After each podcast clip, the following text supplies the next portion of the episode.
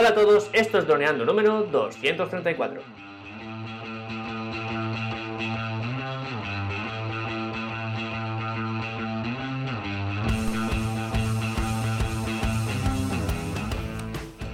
En el programa de hoy vamos a hablar sobre dos de los drones que más eh, han sido utilizados por la comunidad de Droneando, el DJI Mini 2 y el Air 2S. Pero antes que nada recuerda, droneando.info, cursos online para pilotos de drones, aprende fotografía aérea, vídeo aéreo, edición y pilotaje avanzado a través de nuestros videotutoriales guiados paso a paso. Hola Dani, ¿qué tal? Hola Calle, hola drones, pues nada, muy contento de haber hecho este super vídeo y ahora de comentarlo aquí en Clubhouse en directo con todos los oyentes, con José, con Alexis, con Javi y también pues para los que nos escuchan en podcast los miércoles. Así que bueno, vaya, vaya el DJI Air 2S, ¿eh? Eh, qué bonito, ¿eh? qué, qué, contentos que estamos con él. Pero claro, siempre con el Mini 2 en la mochila, no, no lo dejamos nunca en casa, eso es cierto. Así que nada, muy interesante. Eh, también ha triunfado el vídeo en YouTube, la verdad. He estado mirando las estadísticas y el en, segundo, en segunda posición está en los últimos 10 vídeos. Está, está genial. Vídeo polémico. Ah, sí.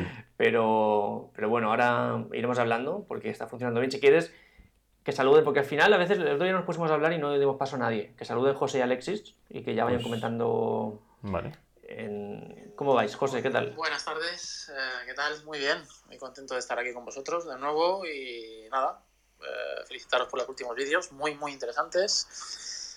Y bueno, nada, mucho, nada, mucho más que decir.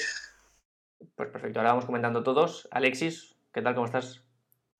Buenas a todos, también lo mismo, ¿eh? sigo la dinámica de José, os felicito por también la, los nuevos contenidos que habéis colgado y encantado de estar aquí con vosotros hoy. En directo. Pues muchas gracias, chicos. Genial. Estamos en confianza con dos de nuestros eh, ma- mayores, mayores supporters y así da gusto empezar. Vamos a hablar sobre estos dos drones, una comparativa que como comparativa a lo mejor es un poco extraña, pero bueno, se nos ocurrió preguntaros a los suscriptores de YouTube en qué estabais, porque al final ya eh, estamos creciendo en YouTube, en suscriptores, hacemos vídeos del FPV, hacemos vídeos del Air 2S, hacemos vídeos de este, pero eh, ¿en qué está la gente? Porque notamos que vídeo del FPV que hacíamos, vídeo que fracasaba, y efectivamente, pues la mayoría estamos volando el Mini 2, la, la inmensa mayoría, y una segunda mayoría, pero a mucha distancia, el Air 2S. Y dijimos, ¿cómo podemos hacer un vídeo en el que pudiéramos in- involucrar de alguna forma a todos estos suscriptores que nos están apoyando, sobre todo porque se compraron el Mini 2, y de alguna forma pues compararlo con este dron que ahora mismo es un- el puntero, que es el Air 2S. Y bueno, pues se nos ocurrió esto, además también porque nos han llegado algunas preguntas de, ostras, ¿ahora qué hago? ¿Me cambio? ¿Vendo el Mini 2 para comprarme el Air 2S? Tal? Y, y bueno, pues salió, ¿no? Salió el tema del Mini 2 al Air 2S, 10 temas, 10 categorías, y, y sorprendente, yo creo, Dani, un poco, cómo aguanta el tipo el Mini 2, ¿eh? Pues sí, la verdad es que para ser un dron que ya tiene unos 8 meses, puede ser. No recuerdo muy bien cuántos meses En noviembre. En noviembre. Ah, pues entonces hace 7 meses o así. Y la verdad que, que, bueno, sigue siendo el mejor dron de 250 gramos que, que hay, por mucho que saquen el, el Fimi X8 Mini y el Hubsan, que ya hemos pedido y ya veremos. He visto que, que hay algunos, ya uno, otros creadores de contenido que están, los están probando y no, pues bueno, mucha cosa en, a nivel de marketing, pero no, no, llegan a la calidad del Mini 2, la verdad. Y sí, sí, la verdad que estamos súper contentos con, con el Mini 2 y bueno, y con el DJI Air 2S, solo que es para otras situaciones, que es lo que comentamos. Eso es. Eh, pero bueno, ¿quieres que comentemos como lo- los pasos o así por encima, como el otro día, para que no se haga muy largo? Si quieres, comenta las categorías, coméntalas todas Vale. y luego, pues no sé, con, con libertad vamos comentando por encima y cosas que nos gusten y cosas que no nos gusten y comentamos. Vale, perfecto. Pues bueno, los cosas, las categorías que nos centramos para hacer un poco la comparativa o para intentar posicionar cada dron en una situación fue sensor, bueno, fueron 10 puntos, ¿vale? El primero fue sensor de la cámara, ¿vale? Luego fue el peso y el tamaño, que es aquí uno de los temas más delicados. Luego fue la calidad de vídeo y de fotografía. El cuarto fue únicamente la fotografía, entonces arriba solo era vídeo. en el quinto fue eh, todo el tema de seguridad, los sensores y todo eh, a nivel de software, todo lo que nos aporta seguridad a la hora del vuelo. En el sexto es la batería, la tecnología, pues el hub, todo este tipo de situaciones que nos permiten pues, cargar la batería si estamos por ahí o si nos hace falta pues, conexión a electricidad de 220 voltios, pues todo ese tipo de cosas. Transmisión, que es pues todo relacionado con todo lo que se conecta desde el mando hasta la aeronave. Y luego seguimos con los vuelos inteligentes. En este caso, pues ya sabéis que en el Mini 2 no hay tantos como en el 8 2S. Y las diferencias y los usos. El 9, pilotaje, que en este caso pues serían las velocidades y la resistencia al viento y todo esto. Y para finalizar, señores de Clubhouse, mm, comunidad Droners y Cayetano, el precio. El bill metal, ya lo sabéis, es un tema súper importante para la gente que se está iniciando en el sector y sobre todo pues si aún no han empezado a, monetizar este gran sector que, por ahora pues está empezando pero sabemos que en un futuro pues puede llegar a, ser un sector muy importante a nivel mundial tanto en el transporte como en el crear contenido o, todos los sectores que están saliendo alrededor de los drones. Así que al finalizar expusimos pues las conclusiones que son los resultados. Bueno eso lo comentamos luego. Y eso ya lo comentamos al final Claro, eso lo comentamos. Además, aprovechando, porque creo que, corregidme si me equivoco, pero creo que José tiene el Mini 2 y creo que Alexis tiene el Mavic Air 2, o sea, el anterior a estos. No sé si, no sé si Alexis tiene el Mini 2, pero bueno, como que los dos representan un poco eh, las dos diferentes gamas. Y me gustaría preguntaros, a ti José, que yo creo que tú tienes el Mini 2, a día de hoy, después de X meses, ¿cómo de contento estás con tu Mini 2? ¿Qué nota le pones? ¿Qué fallos? ¿Cómo lo ves todo? A ver, aquí habría que diferenciar un poco el nivel del usuario. Yo eh, no soy un profesional, eh, es verdad que me gusta el tema de la fotografía y, he tenido varios drones eh, de varias gamas, desde el Mavic hasta el Mini, pasando por el FPV. Entonces yo, es verdad que el Mini 2, yo creo que la base de su éxito es que condensa en un aparato muy pequeño y muy de entrada, muy fiable muchas de, o casi todas las bondades de un dron de calidad. Entonces, eh, yo le pondría un sobresaliente. Es un dron fiable, es un dron fácil de, manejar, es un dron que, que, lleva mucha calidad dentro del poco espacio que tiene y es un dron que es un éxito seguro, es un dron que yo recomendaría, lo que hemos hablado muchas veces en, en varios programas, ¿no? recomendaría con los ojos cerrados. Y Alexis como representante un poco de la gama Air, que se ha quedado ahí intermedia entre la gama Mini y la gama Pro. Veremos en el 3 Mavic 3 cómo se queda. ¿Cómo ves tú? Porque supongo ya hará un año así que tienes el Mavic Air 2, supongo, o lo que sea. ¿Y cómo, cómo lo ves tú? ¿Qué es lo que crees que te ha cambiado? ¿Lo mejor, lo peor? ¿Cómo lo ves? Pues eh, con respecto al Air, hombre, yo, yo tenía, tengo el, Mini también. Ah, eh, perfecto. sí, el Mini, pero el primero, ¿eh? Como el que tiene Dani. El Mavic Mini. Vale, pues no sirve y el, y el Air, ¿no? Entonces, claro, mm, se complementan, ¿no? Es decir, no prescindiría de uno de los dos, porque, eh, por ejemplo, donde yo vivo hace bastante viento, entonces el Mini hay muchísimos días que sería imposible volarlo, ¿no? Pero por otro lado, ya sabemos todos que por normativa hay cosas que con un Air no, no, no puedes hacer legalmente. Entonces, claro, se complementa y después eso ya lo he comentado en alguna ocasión, pero no tiene nada que ver con el 2S, porque el 2S ahí sí que mejora.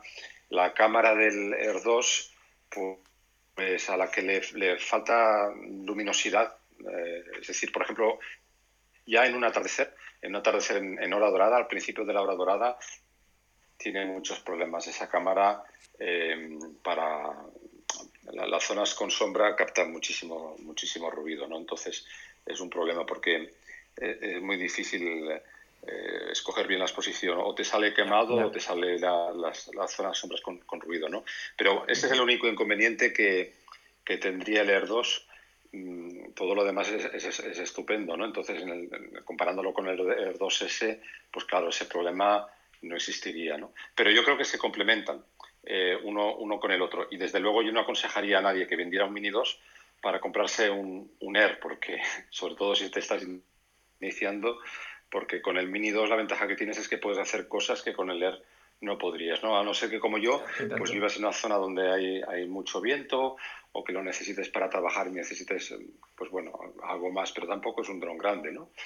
Así que, bueno, yo creo que son dos, dos drones complementarios.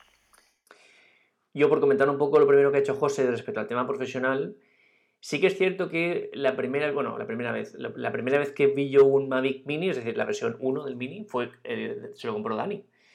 Y yo iba desde el punto de vista, ya, pues piloto profesional, con años de experiencia y tal, uy, esto sí muy pequeñito, a 2,7K, esto es muy poco. Y, a ver, no, no fui de hater, ni mucho menos, pero sí que iba con, esto no es para mí, porque yo soy profesional y esto no es para mí. Entonces, claro, hablo del Mini 1, ¿vale? Del Mavic Mini. Entonces, claro, lo veo despegar en una ciudad. Placer prohibido hasta ese momento para un, para un piloto de drones. Lo veo que, con lo pequeñito que es, era estable.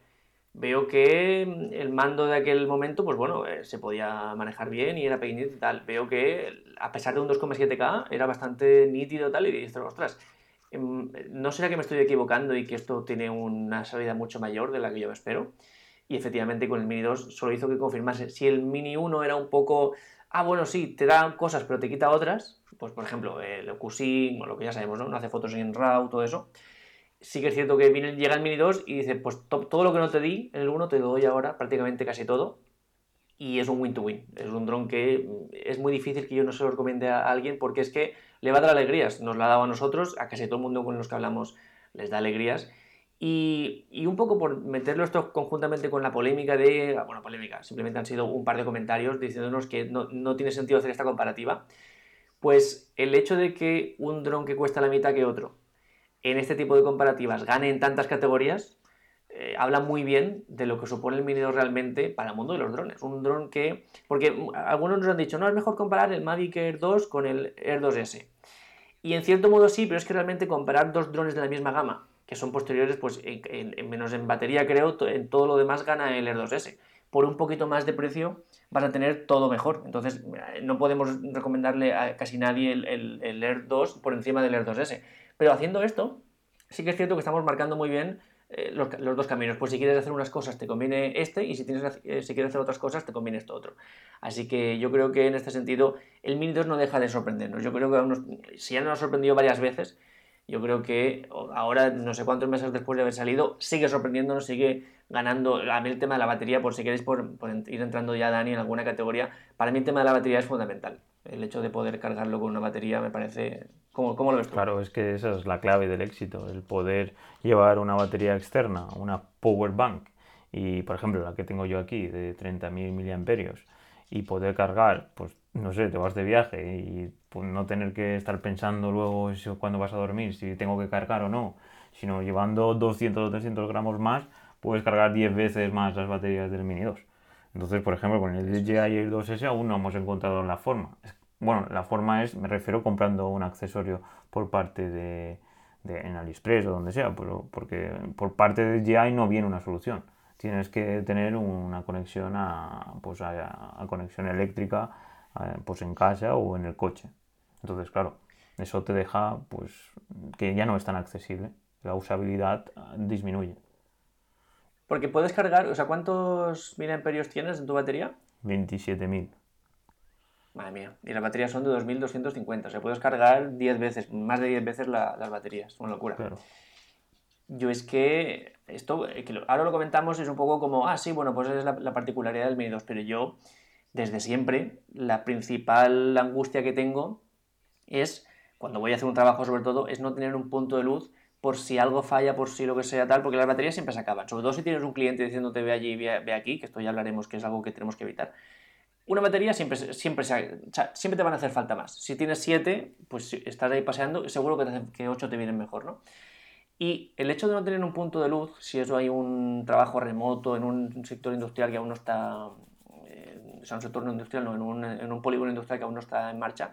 Y yo tenía el miedo de que, guay, sí, cuando acabo el trabajo surge algo y no tengo baterías, ¿no? Y es, es, el temor. Al final, por eso tenía que irme con varias baterías que del Phantom 4 Pro pues costaban bastante.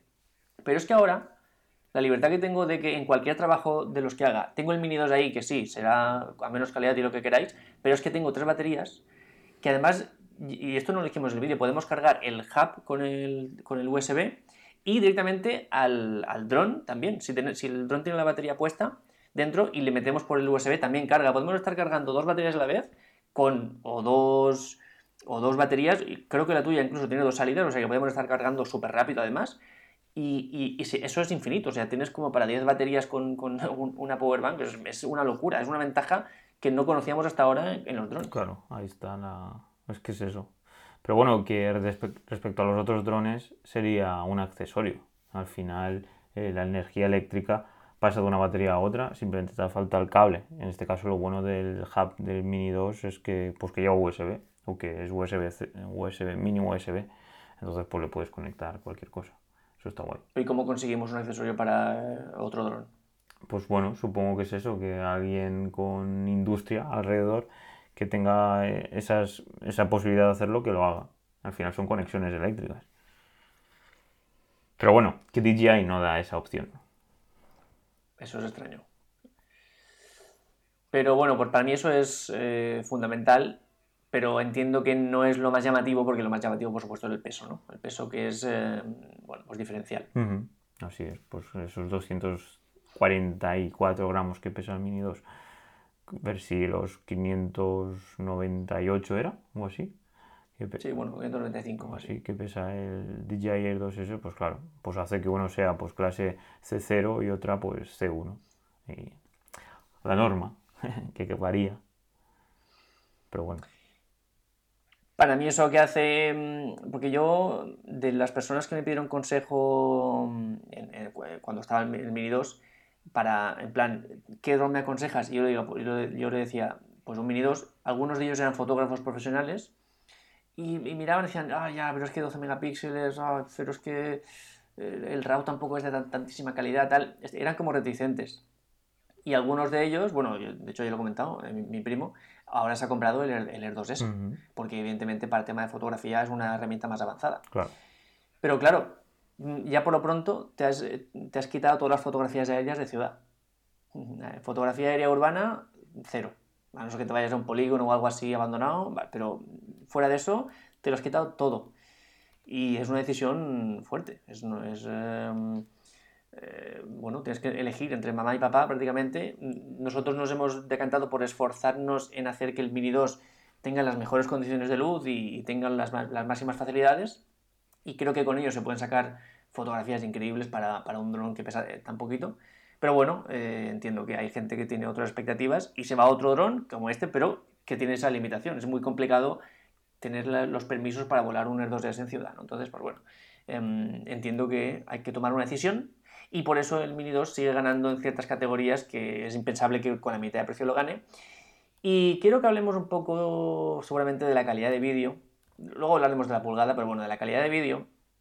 Porque nos han llegado comentarios también de que el 5,4K genial, pero para editarlo una pesadilla. quiero preguntaros tanto a José por el Mini 2 como a Alexis por el Mavic Air 2 si vosotros, bueno, a qué resolución trabajáis, si habéis tenido algún mayor problema, si mm, habéis tenido alguna complicación con ese aspecto. A ver, yo personalmente intento aprovechar toda la potencia del aparato. Eso quiere decir, eh, evidentemente, que yo aprovecho todo mm, a, máxima resolución en todos los casos, tanto en fotografías con RAW como con la máximo K en vídeo. Sin embargo, eh, tenemos que ser conscientes que a la hora de adquirir un aparato, porque a, raíz de todo lo que decíais, yo creo que, que se condensa mucho en una, en una sinceridad brutal con uno mismo. Uno tiene que saber eh, y responderse a la pregunta que para qué va a utilizar esta herramienta. Saber las capacidades que tienen y ser sincero con uno mismo si va a utilizar todas esas capacidades o no. En caso de que tú digas eh, que, que, tienes que utilizar dos capacidades muy distintas, porque el dron perfecto no existe por circunstancias eh, que todos sabemos, porque no interesa y porque interesa que haya muchos más productos en el mercado para que haya más monetización, ¿no? Pero bueno, eso es otro tema. En el caso de que tengas que cubrir toda una serie de necesidades que no puedas cubrir con uno solo, evidentemente tienes que tener dos aparatos. Pero por la pregunta que me comentabas, es que yo utilizo la máxima resolución eh, con los aparatos que tengo pero mis aparatos no son muy avanzados. Sin embargo, a tenor de esto sí que digo que el que se compra un aparato y sepa que tiene una, resolución tan brutal, también tiene que saber que esto va de la mano de unos eh, ordenadores que puedan manejarlo y eso es un coste extra. Exacto. Y Y Alexis, ¿cómo te funcionan esos 60 frames a 4K del Mavic Air 2? Bueno, yo creo que ha llegado el momento de confesaros una cosa, porque así me servirá de introducción. ¿no? hace un par de semanitas eh, no resistí la tentación, estuve en el AFNAC y, me fui al final con un Air 2S bajo el brazo. ¡Ay, amigo! ah, que te hemos pillado. buen, buen, buen bicho, buen bicho. Sí. Cuéntanos. Eh, bueno, no, no he, no, he, hecho mucho todavía con él, pero eh, para hablar del tema de lo que es la resolución, lo he usado a 5,4K todo el tiempo, ¿no? Pero os tengo que decir que mm, la verdad es que se nota mucho en, el ordenador. Yo tengo un MacBook Pro de 15 pulgadas, modelo 2018, pero justo el que estaba antes del, del, que salió después de 16 pulgadas, o sea que es un equipo, es un i7 eh, con 8 núcleos, o sea que es un equipo bien, ¿no? Que es bastante potente, ¿no? Y hasta ahora no había tenido problemas, ¿no? ni con el 4K 60 frames por segundo, ni, ni nada. Siempre, siempre he grabado a la máxima resolución y después si me ha interesado, pues eh, lo he dejado en 1080 o lo he dejado en 4K si no tenía que hacer ningún recorte o lo que fuera, ¿no? Pero con el 5,4K ahí sí se nota. Ahí ya pasé los varios archivos que había sacado con el Air 2S y parece que no es una máquina que es bastante potente, hombre, no es la más potente del mercado, pero tampoco se queda muy atrás. Y, eh, por ejemplo, yo que edito en Final Cut, tengo que esperar a que acabe toda, totalmente la renderización para visualizar el archivo porque el ordenador no es capaz de renderizar y mostrarme el archivo al mismo tiempo. O sea que se nota bastante. ¿eh? La verdad que a la que subes un poquito la resolución, pues te lo tienes que pensar. ¿eh? Si, si vas a usar mucha resolución, asegúrate de que tienes un equipo capaz, porque si no... Un M1, ahí hace falta. Sí, yo creo que va un poco en, la dirección que, muchas veces decimos Dani y yo que, vale, tú tienes un presupuesto para comprarte tu dron o para lo que sea, perfecto, pero calcula un 70% para el dron y, y, X% para lo demás. En, ese X% también está que tengas un hardware y un software adecuado o por lo menos que te ayude a editarlo, porque es que ahí nos da se da la circunstancia de que hay usuarios que se compran un dron y luego por no tener ese equipo trabajan a, resoluciones menores. Sin ir más lejos, a mí me pasó al principio, de hecho esto creo que lo he comentado alguna vez, mi primer dron así serio fue un Phantom 4 y con el portátil que tenía yo en aquel momento no podía trabajar 4K. Podía, ni siquiera, solo por visualizarlo ya se entrecortaba. Y bueno, hice un viaje a Andorra, eh, por circunstancias, y me dije, ostras, lo que estoy viendo aquí en naturaleza es impagable. ¿Qué hago? Lo grabo a 1080 para poder editarlo, cuando sé que 1080 de un dron es bastante poco, y me pierdo esa, esa calidad extra, o lo grabo en 4K, aunque ahora no pueda trabajarlo ni verlo prácticamente, y luego en un futuro ya veremos. Pues bien, me alegro de haber elegido 4K, porque en los, próximos, en los siguientes meses pues no puedo verlo, pero ya cuando tengo una herramienta mejor, evidentemente pues tengo unas imágenes de Andorra de mucha más calidad que si hubiera grabado en 1080. Entonces, también van un poco por los tiros con el, con el Air 2S, Sí que es cierto que 5,4K, aunque tengas un buen equipo, eh, no va tan fluido como el 4K. O sea, ya, ya, estamos metiéndole mucha caña. Sí que merece la pena, porque luego tienes la posibilidad de hacer reescalados y la verdad es que eso con esa calidad es una gran ventaja. Pero bueno, pues es un, es un hándicap entre comillas. Yo lo he comentado a varios de los que nos preguntan que se pueden hacer proxies. No hemos hecho ningún. En cursos no hemos hecho nada de proxies porque, no sé, me parecía que había bastante contenido en YouTube me he puesto a ver y, resulta que no hay tanto. Hay alguno que es un poco confuso, sobre todo está en inglés. Entonces, a lo mejor sí que hacemos, no sé si un curso, pero una masterclass de cómo hacer proxies, porque es algo que, em, aunque parece que es un poco engorroso, porque tienes que cambiar todos los archivos por versiones, por proxies de, menor calidad, pero es un proceso mucho más fluido de lo que parece y de repente el ordenador vuela, porque estás editando eh, clips de 480p, o sea, una resolución mucho, mucho menor. Y nosotros lo tuvimos que hacer, por ejemplo, para el vídeo de, del vídeo para inmobiliarias, porque el archivo de la Canon R6 a 4K 60 frames era una locura lo que, lo que pesaba eso. Y además, si es en logarítmico, se complica más, probadlo, porque incluso con el 5,4K, si es en logarítmico, va peor que si es en, modo normal. y eso lo tenía la R6 y al final pues iba, iba un poco entrecortado perdiendo frames y lo hicimos, se tardan unos 10-15 minutos y a partir de ahí editas, vamos, eh, más rápido imposible. Y luego cuando se exporta, se machean los clips y se exporta el de 4K. Entonces, a toda la gente que está teniendo problemas con el 5,4K del Air 2S, yo le recomiendo que, que haga proxies.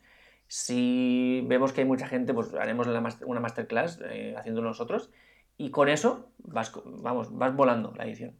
Y, yo sí, nosotros hemos notado un poco eso, que cuando es 5,4K, pues evidentemente le cuesta un poquito más, pero bueno, también hay que ser consciente de que estas calidades al final hay que trabajarlas con máquinas que sean más o menos capaces y, si no, pues a lo mejor nos toca invertir más en, en hardware que en drones, ¿no? Que a lo mejor seguir con drones un poco menos capaces, pero que podamos trabajar fluidamente. De hecho, yo uno de los problemas que tenía con el Phantom 4 Advance es que en 4K 60 ya no tanto por el tamaño, sino por la calidad del codec, que eso eh, lo, comentamos poco, pero pasa a veces, si el codec no es de buena calidad, es muy poco fluido en edición, y eso le pasa al, Phantom 4 Advance, y muchas veces los trabajos se me agolpaban por eso, porque eh, es poco fluido en edición, y yo agradecí mucho del, del Mini 2, que era un 4K muy fluido, un 4K que en cualquier momento lo editabas, lo em, cortabas por aquí, movías por allá y era muy fluido. Y es una de las ventajas que también me gusta del, del, 4K del Mini 2, que está muy bien trabajado y también el, de, el, del Air 2S. Pero, por ejemplo, con el Phantom antes no pasaba. Es que todo el tema este del hardware es un tema bastante delicado. Porque al final, eh, pues eso, hace tiempo que está el 4K y ahora el 5.4K. Pero con Intel todo esto pues va bastante mal. A mí, por ejemplo, con mi Mac me pasa lo mismo. Y era justo que el otro día Calle me pasó un archivo de, del DJI Air 2S al iPad. Tengo un iPad del 2017, 2018. Y la verdad que tengo una aplicación que, que, se llama LumaFusion para editar, porque es, vamos, estamos viendo otras formas. Porque sería interesante eso, pues hay gente que no tiene un presupuesto de 2.000 o de 3.000 euros para comprarse hardware para poder editar. Pero un iPad mismo, este iPad lo compré de segunda mano y me costó 300 euros, creo recordar, y tiene 256 gigas y editaba, editaba, no se cortaba y estaba bastante bien y era en logarítmico, creo recordar, me pasó varios archivos y muy contento. Entonces hay que ir mirando ya otro tipo de, dispositivos, por ejemplo, pues el Mac Mini M1 también, que por 600 y pico euros lo podemos conseguir y ya quieras o no, el hardware con ARM, que son los procesadores de móvil, pues tienen mucha más capacidad para procesar todo este tipo de, archivos de audio y vídeo que tienen pues, eh, pues muchos píxeles. Porque no, sé muy bien por qué, pues Intel se centró más en otro tipo de cosas, obviamente en, matemáticas, ¿no? en mucha potencia, pero si no tienes una super tarjeta gráfica, pues no, suele procesar bien, en plan, todo el tema de, de, los gráficos y sobre todo pues los píxeles, como estamos hablando aquí, 70 fotogramas y todo esto. Porque es esto tiene relación también con el tema de los videojuegos, pues Windows sobre todo, que, siempre ha sido, ¿no? Los juegos de AAA, pues tarjetas de estas de 500, 600, 700 euros, eh, que todo Twitch y todo YouTube está lleno, pues todo eso también se utiliza en Adobe Premiere y pues en, en, otro tipo de softwares. En cambio en Mac, pues o tienes un Mac Pro donde le puedes poner tarjetas gráficas de estas tochas, o con un iMac o con un Mac Mini, los antiguos, ¿vale? Los que tienen Intel. Estaba complicado el tema de ir adaptándose. Calle tiene un iMac del 2015, pero ese ya tiene una tarjeta Radeon, creo recordar, dedicada. No sé el portátil de Alexis, si tendrá una buena gráfica, pero de normal las gráficas de portátil no suelen ser muy buenas. Bueno, no es que no sean buenas, son buenas, solo que no tienen tanta capacidad de proceso como, pues, como de escritorio. Entonces ahora con el M1 ya aquí esto cambia mucho. Que el M1 es el mismo chip que tienen los iPhones y con los iPads. Que es simplemente pues, un chip que tiene un procesador o varios procesadores para procesar vídeo. Y quieras o no, esto va a ser un antes y un después. Porque si te puedes comprar un iPad y poder editar algo, ya, pues por 300 euros, o un Mac Mini por 600, 700, porque es eso. Luego, no, es de 256 gigas, le puedes meter un disco duro de 2 terabytes y ir moviendo los datos, tampoco pasa nada. Así que un tema bastante interesante. Y tanto. Mientras tanto ha entrado Daniel, no sé si quieres saludar. Estamos hablando del Mini 2 y del Air 2S, cuéntanos. Sí, sí, sí. No, estaba escuchando el tema de los de la edición de 5.4 y yo estoy, estoy igual. He tenido salí a grabar hace dos días y probé el 5,4K y lo mismo. He tenido que, que, tirar de proxies sí o sí porque el ordenador me iba a, a trompicones y, y Premiere estaba sufriendo lo que no está escrito y no me ha tocado más remedio que eso, que tirar de proxies y la verdad es que ha sido ha sido increíble porque se mueve con una fluidez y una soltura luego el, el, el mismo archivo y que, sí, sí. que, es increíble, que es que vale la pena. Sí, además, lo estaba, no sé si estabas cuando lo estaba comentando, al, al principio son unos 10-15 minutos cuando haces todos los proxies y luego ya la edición es normal y corriente. Uh -huh. Sí, lo que tarda el Median Core es mm, en, en, procesar, pero es que a la hora de editar, si quieres jugar con, con la música y, y, y cuadrar la, los cambios de toma, es que es imposible, si no, es una locura. Pues sí, yo recomiendo al que no lo tenga fluido del todo que pruebe con los proxies y vámonos, que va como un cohete. Así que, porque tú tienes entonces el, el Air 2S, eres usuario del Air 2S, ¿no? Sí, yo tengo el 2 Pro, el 2S y el Mini 2. Ah, perfecto, pues mira, nos vienes genial para comentar tú, como propietario del Mini 2 y el, y el 2S, o sea, del Air 2S, bueno, pues estos meses de utilizar los dos, ¿cómo los valoras? ¿Cuál valoras más? ¿Cuál menos? ¿Te gustan los dos igual? ¿Cómo, cómo lo ves? A ver, eh, es, es, la pregunta que me han hecho un par de compañeros porque están con el Mini 2 y a ver si cogen el 2S. A ver, es, es muy complicado, la verdad, porque el Mini 2 eh, lo que me gusta es eso, que, que, me lo pongo en el bolsillo si quiero. Y, y, me lo llevo en cualquier lado y no, y, no, y no ocupa. Pero claro, a la hora si quieres hacer algo, subir el escalón con imagen un poco más profesional igual o, o, o de mejor calidad, pues el 2S. 2S. Es que me gusta incluso mucho más el, la, la, la, calidad que saca que el, que el 2 Pro. El 2 Pro yo noto que siempre hace un pelín de ruido la imagen y en el 2S no existe ese ruido. Ya, sí, la verdad es que en cuanto a calidad de imagen han hecho un, han hecho un trabajo increíble.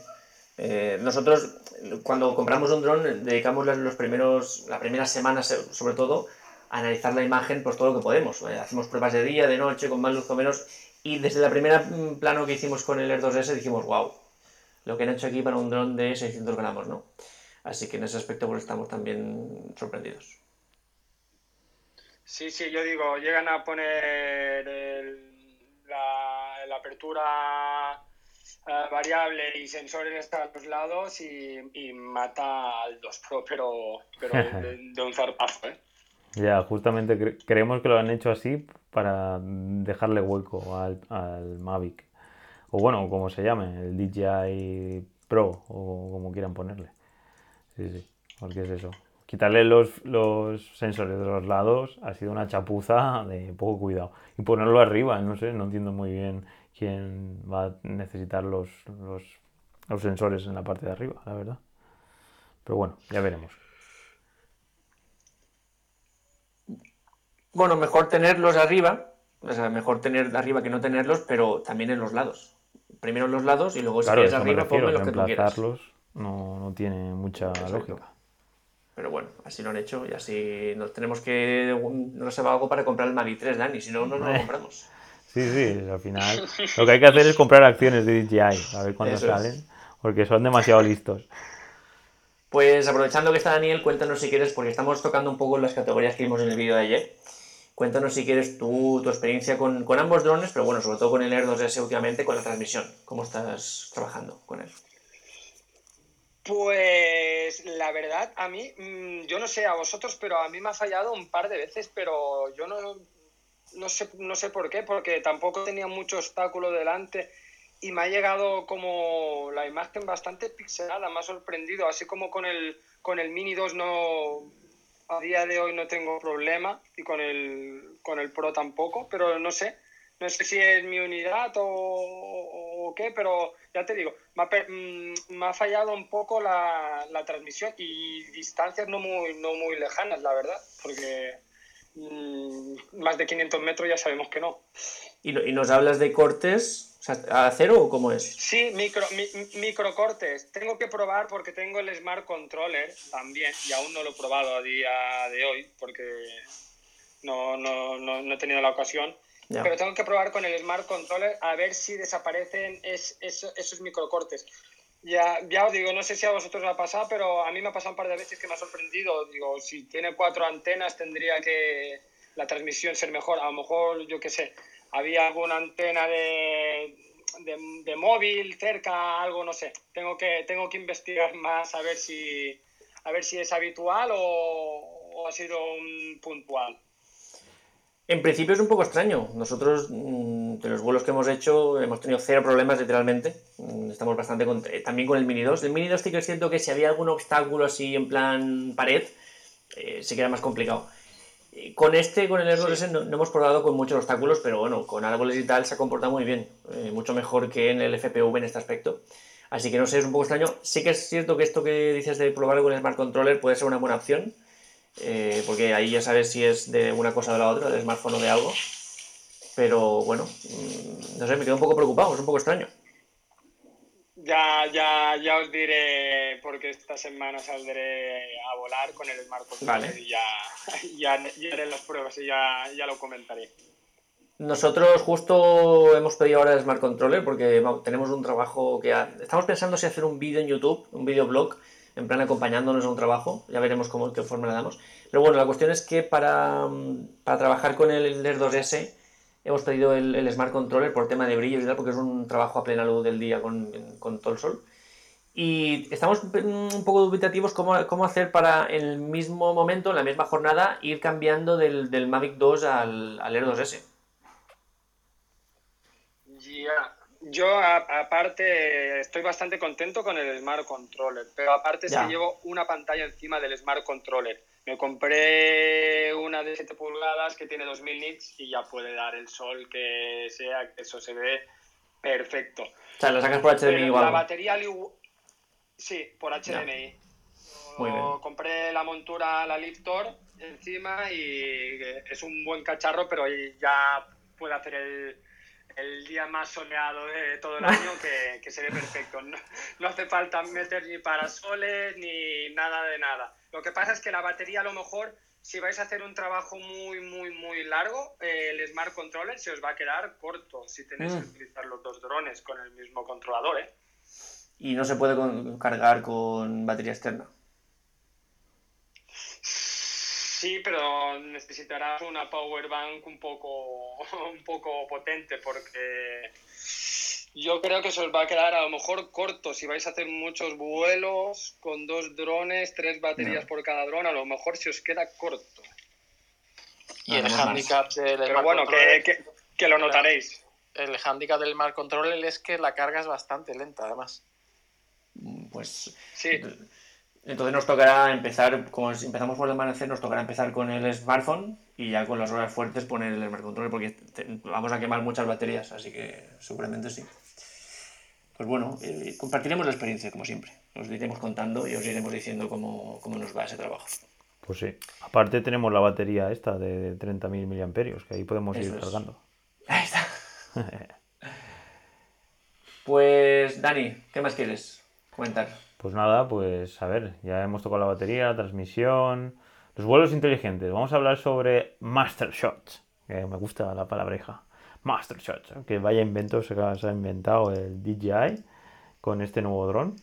Y la verdad que, que, bueno, lo hemos utilizado yo una vez, no sé si calles si tú lo has utilizado más veces, pero curioso, curioso el tema de que dentro del dron ya tenga, porque entiendo yo que quien decide o quien está todo el rato calculando mm, la ruta, los waypoints o cómo se lo gestione la aplicación y también el software de dentro del dron, será el mismo dron. No sé si, no, creo que lo haga la aplicación móvil, la verdad. No sé, no, no lo había pensado eso. Pero la verdad que fue resultón, me gustó bastante. Me gustó bastante, bueno, el verlo, obviamente, luego el resultado que, que sacaba, pues que la aplicación de DJI pues no, desde mi punto de vista no me gusta mucho para crear contenido automático, pero bueno, es normal. Y hombre, si ya llegara al punto de que con una aplicación móvil te hiciera contenido audiovisual automáticamente y sin tú hacer nada, poniéndote música y poniéndote todo y, y que no tuvieras que hacer nada y que fuera bueno, ya sería, pues eso, aparca el dron y, y, acaba y va bueno. Porque sería una locura. Pero muy contento, no sé, está guay. ¿Tú qué opinas? Yo soy el primer crítico con este tipo de vuelos automáticos porque, eh, bueno, yo fui un poco crítico, pero tengo que reconocer que el hecho de que en dos minutos te monto el vídeo, o sea, yo pienso en la situación de que estamos, no sé, en una situación de blog o de viaje, donde sea, y, nos hacen, y solo tenemos cinco minutos. Ah, pues mira, esa iglesia cinco minutos, pues mm, yo tiraría de modo manual, pero es que mm, si te sientes inseguro, si tienes muy poco tiempo, le das al master shot y aunque no, luego no lo utilices entero, vas a tener ahí un par de órbitas, vas a tener un par de travelings, vas a tener un ascensor, vas a tener varias cosas que ya las vas a tener eh, para trabajar. Y además a 4K, no a 5,4, pero bueno, a 4K está bastante bien. Así que, ya digo, fui el primer crítico con eso, pero me sorprendió ver el drone ahí trabajando. Además te va explicando el, el, plano que está. Ahora estoy haciendo un cenital y te lo explica. Ahora voy a hacer esto, tal. Así que eso me sorprendió. Pero bueno, lo que más me sorprendió para muy bien fue el Active Track. Eh, hemos hablado poco de él y se está hablando poco de él, pero me parece un Active Track buenísimo. Eh, cómo, te, cómo te pierde, cómo te reengancha. Además, yo se lo puse, yo, la, la, primera prueba que hicimos, se lo puse todo lo difícil que pude, escondiendo metas de árboles, ahí el tío me pierde, me reengancha, tal, me, me, sigue en paralelo, me sigue por delante. o sea, han mejorado un montón. Seguramente no al nivel de, creo que era el Escadio, que era, me suena que era el Escadio el más especialista en esto. Pero en cuanto a otros mm, de DJI y en cuanto a la UTL y eso, está, vamos, a un nivel top no, sé si os lo habéis probado vosotros, Alexis, Daniel, pero estamos contentísimos nosotros con él. Sí, la verdad que fue una locura. Porque yo estaba a tu lado y, vamos, no me cogía a mí, te cogía a ti. Sí. Yo, con los Active igual os llevo la contraria. Eh, los, he gastado bastante en el, en el Air 2 y los probé, el primer día los probé en el Air 2S porque, bueno, probé todas las funcionalidades, igual que los Master Shots y todo eso, ¿no? Y bueno, yo realmente es que no soy muy fan de los vuelos inteligentes y del Active Track, el, eh, lo que tiene que ver con el Air 2S, eso es algo que también reservarán para el, para el Mavic 3 cuando lo saquen, eh, aunque eh, mejora, por ejemplo, con respecto a un Mavic 2 mejora en, la manera en que te sigue, la manera en que te encuentra y eso es verdad. Pero le echo en falta que le faltan cosas, ¿no? Por ejemplo, tú coges, Calle lo debe de saber porque tiene el Mavic 2 Zoom. El Mavic 2 Zoom es capaz de seguirte lateralmente sin peligro porque tiene sensores. El Mavic 2 Zoom, por ejemplo, eh, puede seguirte de frente. El Mavic, el Mavic Air 2, tú lo pones a que te siga de frente y a la mínima que te despistas, te deja pasar y te acaba siguiéndote por detrás, ¿no? Entonces, eh, bueno, y después yo gasto mucho un, vuelo inteligente, que de eso se habla mm, bastante poco, pero que me parece mucho más interesante incluso que el Active Track, el Active Track que es el Waypoint.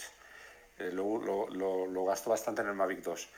Es decir, mm, tú eh, estás en un sitio, tú haces tu vuelo, marcas tu vuelo la trayectoria que quieres que el dron haga exactamente, teniendo en cuenta el encuadre, el paisaje, lo que quieres que salga. Y ahora, una vez que tú ya lo has hecho, vas memorizando todos los waypoints, eh, el, cómo quieres que, en qué posición quieres que esté el gimbal en cada situación, cómo se tiene que ir moviendo, si tiene que hacer zoom o no. Bueno, te, te haces un vuelo como si tú, eh, como tú lo harías no sé, por ejemplo, un paisaje, ¿no? Que quieres resaltar algo, un lago que hay al fondo, detrás de unos árboles, lo que sea, ¿no? Y ahora eh, le das a que te reproduzca esos waypoints y ahora es cuando tú entras en escena. A, veces es difícil sincronizar, pero se logra, ¿eh? Entonces te permite grabarte a ti mismo, pero no en modo seguimiento, dejando que el dron haga lo que quiera, sino con, eh, como si realmente hubiera una tercera persona por detrás tuya grabándote, ¿no?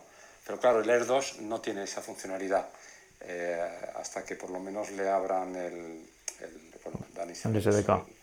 Eh, el, SDK, ¿no? Pero de momento no, no, la tiene y es algo que he hecho bastante de menos. Hombre, lo que comentas suena muy potente. Pero ¿esto lo hace la misma aplicación de DJI o te referías con Litchi? No, no, la de DJI lo, lo hace, ¿no? Sí, sí, sí, sí. La de DJI lo hace el, el, Waypoints es algo que se conoce ya de hace tiempo, Litchi lo hacía. Sí, sí, sí. Lo que, lo que pasa es que muchas veces no se tiene esa visión ¿no? de, de, ese tipo de uso. Se usa más que nada, pues a lo mejor para inspecciones, para que diga, no, es que lo programo para que me haga siempre la misma ruta. ¿no? Pero hay muy poca gente que lo utiliza de esa manera creativa, en la que te permite pues, hacer, hacer filmaciones mm, como si realmente ponernos en la situación, ¿no? Tú quieres grabarte a ti mismo, sea porque vas en bici, porque vas lo, que, lo que sea, o, caminando, ¿no? O lo que sea. Y claro, que te puedes grabar con el mando en la mano, pero queda feo. Entonces te quieres grabar a ti mismo y, con, unos encuadres, unos movimientos del dron que queden bastante espectaculares. ¿Y a quién le dejas el dron? A lo mejor el que tienes a tu lado no tiene ni idea de pilotar un dron. Entonces te haces tú el vuelo y ahora puedes entrar en escena en un segundo vuelo, ¿no? es algo bastante... que a mí es un modo de vuelo inteligente que es el que más gasto, vamos. Sí, sí, sí. También con esto de la DJI Fly App, que han intentado simplificarlo todo, eh, se han perdido modos de vuelo. Si venimos de los Mavic 2 o de los Phantom, había muchos más modos de vuelo, algunos más útiles, otros menos. Ahora lo han simplificado para mí acertadamente porque es súper sencillo, con muy pocos clips ya estás siguiendo un objeto pero a cambio te quitan modos de vuelo. Por ejemplo, yo un modo de vuelo que, utilizaba un montón era, ya ni me acuerdo cómo se llama, era un modo de vuelo en el que podías eh, marcar una línea recta, hablo de la, de la DJI Go 4, ¿vale? la app del Mavic 2 y del Phantom 4, marcaba, eh, Tapfly creo que llamaba, sí, Tapfly. Marcabas un punto en el mapa, el dron seguía recto, o sea, iba hacia ese punto, veías incluso, había una animación ahí de realidad virtual en el que había una, una vía ¿no? del dron, y lo bueno es que mientras el dron iba de ese punto en el que estabas al punto que habías marcado, a la velocidad que tú le dijeras, todo lo lento todo lo rápido que tú quisieras, tú podías mover el dron, podías rotarlo con total libertad y centrarte en grabar. Mientras el dron está yendo solo a ese punto, que tienes que asegurarte de que no hay ningún, ningún eh, obstáculo, tú empiezas a rotar la imagen, el dron rota pero sigue esa trayectoria aunque vaya torcido. Es un espectáculo verlo además como lo hace y te centras en eh, lo que estás grabando, de modo que yo utilizaba ese, modo de vuelo para grabar cosas que en modo manual eran o casi imposibles o muy difíciles o que te requerían muchísimas baterías. Y, ahora ese no está, no lo tenemos, no se puede conseguir con el Air 2S, pero bueno, pues son cosas que tenemos que ir sopesando. O queremos los modos de vuelo y más complicación de app, o esto más simple y menos modos de vuelo. Es un poco lo que tenemos que elegir. Pues sí, la verdad es que es curioso ¿eh? que los hayan quitado. O que hayan quitado justamente este que comentabas. No sé por qué DJI a nivel de software. Porque es eso. Eh, si abren el SDK, supongo que con Litchi se podrá hacer. Pero no entiendo muy bien el paso ese de, la aplicación DJI Go 4 y quitar pues software interesante que, que, podía llegar a hacer este tipo de contenido cinematográfico y no sé, ayudar a los creadores de contenido a crear mejores con, bueno, eso, mejores imágenes y mejores vídeos. Curioso, la verdad. De hecho, bueno, antes una cosa que se me ha quedado por decir en cuanto a trabajar bien el, 5,4K. Para los que estáis en los cursos, en la primera clase o la segunda del, curso de edición de vídeo profesional, mostramos cómo tenemos seteado nosotros el Premiere Pro para que funcione mejor, por si le queréis echar un vistazo y, a ver si eso os mejora un poco. Y luego también por hablar de esto del TapFly un poco, en el, creo que es el curso de edición de vídeo el primero, nosotros ponemos algunas imágenes ahí de un, de un trabajo que hice en un parque acuático y ese era un, un trabajo para terceros, para, para, otra empresa que hacía vídeos pero que no tenía dron. Y me pidieron un, plano que prácticamente era imposible. Querían que, digamos que había que grabar un tobogán que acababa con un embudo, era como una especie de embudo donde sueltan la colchoneta. Y querían que yo fuera desde atrás del embudo, en línea recta, que fuera bajando el gimbal para grabar, eh, para descubrir el embudo por dentro y cuando ya esté la cámara en modo cenital, hacer una rotación de 180 grados para seguir hacia atrás con el dron y a la vez levantar la cámara para que nos centramos en el embudo. O sea, puedes imaginar que como plano es un poco complicado.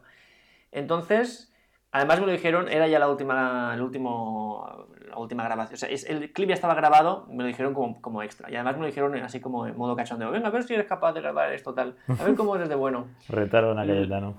Sí, lo intenté un par de veces en modo manual. Vi que lo podía conseguir, pero evidentemente me iba a costar muchos intentos. Y simplemente me fui detrás del... Eh, eh, vi que estaban ahí notando ya un poco de, risas, ¿no? Simplemente me fui detrás del embudo lo puse el gimbal a, cero, o sea, mirando el horizonte, marqué el tap fly a, un punto posterior al embudo y simplemente fui siguiendo, ya me, olvidé de pilotar, lo puse ahí a 3 km por hora, me olvidé de pilotar, simplemente fui centrándome con el gimbal eh, en el embudo hice el movimiento. Cuando pasó el embudo, el dron rotó automáticamente y perfectamente sin que se notara ningún cambio. Y conforme se alejaba, iba. Solo me tuve que preocupar de levantar el gimbal. Y evidentemente, pues se quedó un plano increíble que para manual pues, me hubiera costado muchos intentos y a lo mejor ni, lo hubiera conseguido. Pero gracias a este Tapfly quedó un plano pues, eh, que no te lo esperas. Pues eso también es un tema interesante a tratar, el tema de las aplicaciones de DJI y pues la dirección que ha seguido de intentar simplificarlo todo para que la usabilidad aumente y que toda la, pues eso, que la curva de aprendizaje sea mucho más baja. Pero claro, mm, en este tipo de decisiones de quitar pues, eh, pues software o, tipo de, pues la aplicación que, que sea más robusta para que los pilotos tengamos más opciones de crear contenido, me parece la verdad muy mal, muy feo por parte de DJI que no te dé la opción ¿no? de utilizar la versión pues, DJI Go 4 o la 5 o la 6, porque es eso, creo que no la han seguido actualizando, no sé si... No, no, no. Bueno, sí, actualizaciones sí, con menor frecuencia, pero sigue siendo la 4. Ya. No sé si están esperando al Mavic 3 o vamos a ver el Mavic 3 que hace. Pues eso.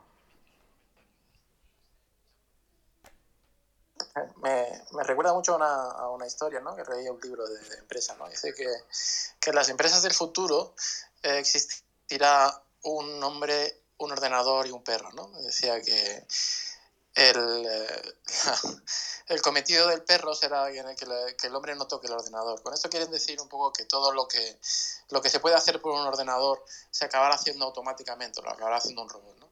Yo el peligro que comentáis de, de, de, todo esto al final es que se automatiza todo, que viene dirigido a un público que, que, que no se quiere complicar. Y eso está bien pero conlleva un peligro, que es que lo eh, automaticemos todo.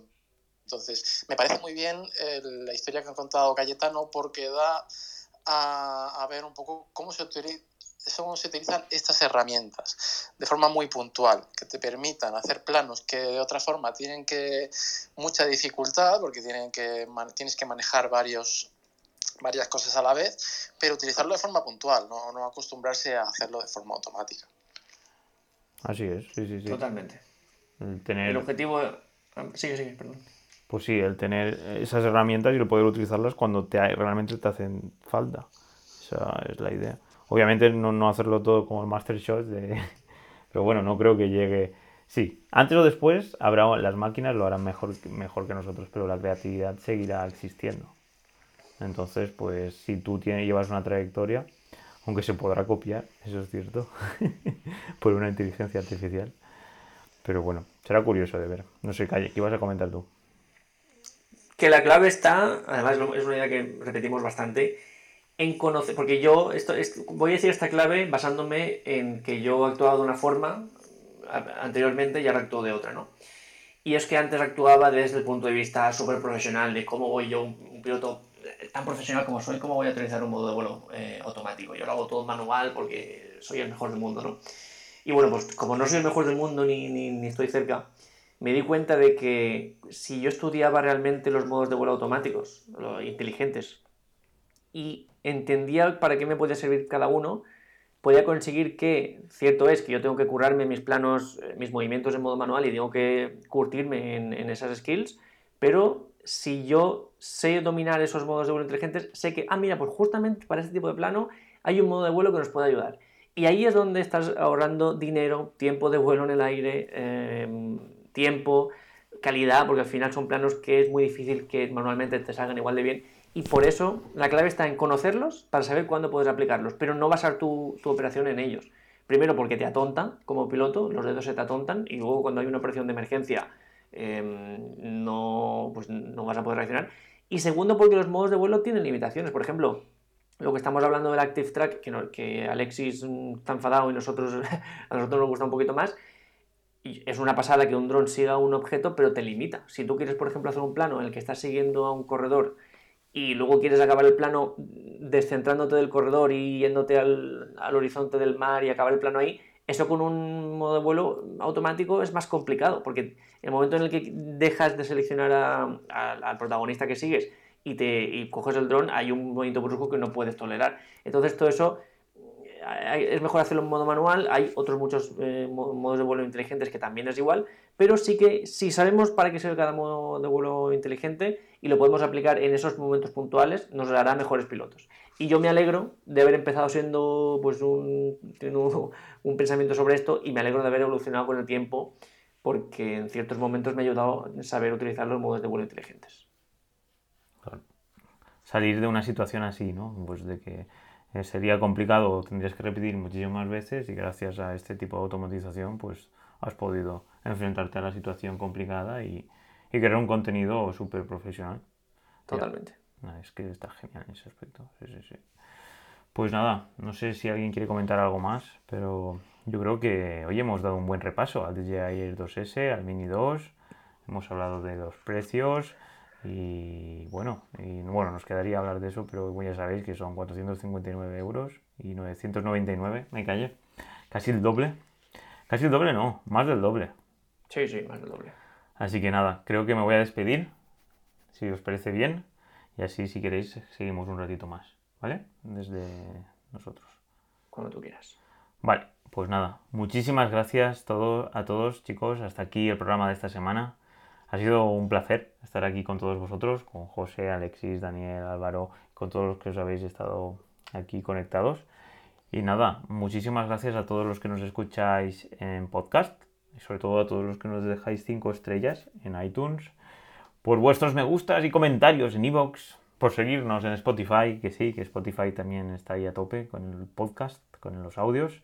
Y finalmente, muchísimas gracias a todos los eh, alumnos de dronando.info ya sabéis, 10 euros al mes, porque claro, todo esto pues no sería posible sin, vuestra pues, suscripción en Doneando. Así que nada, nos escucharíamos ya el miércoles que viene a las 6.36, porque este calle hemos dicho que iba a ser el último Clubhouse, porque ya hemos visto pues de que es complicado crear comunidad aquí. Y seguiríamos en Twitch, ¿no? Que estamos, hemos empezado a crear contenido en Twitch, doneando.info barra Twitch que la verdad que nos está dando muchas alegrías. Así es, los miércoles a las 8, si os queréis pasar, por ejemplo, este miércoles vamos a estar comentando nuestros inicios en el mundo de los drones. Cómo empezó Dani, cómo empecé yo, qué drones tuvimos, qué errores cometimos, así que puede estar guay. También que nos comentéis vosotros cómo empezasteis, ya sabéis, 8 eh, horas España en Twitch. Así es. Así que pues chicos, un saludo y hasta el próximo podcast. Chao, chao. Un abrazo, chao.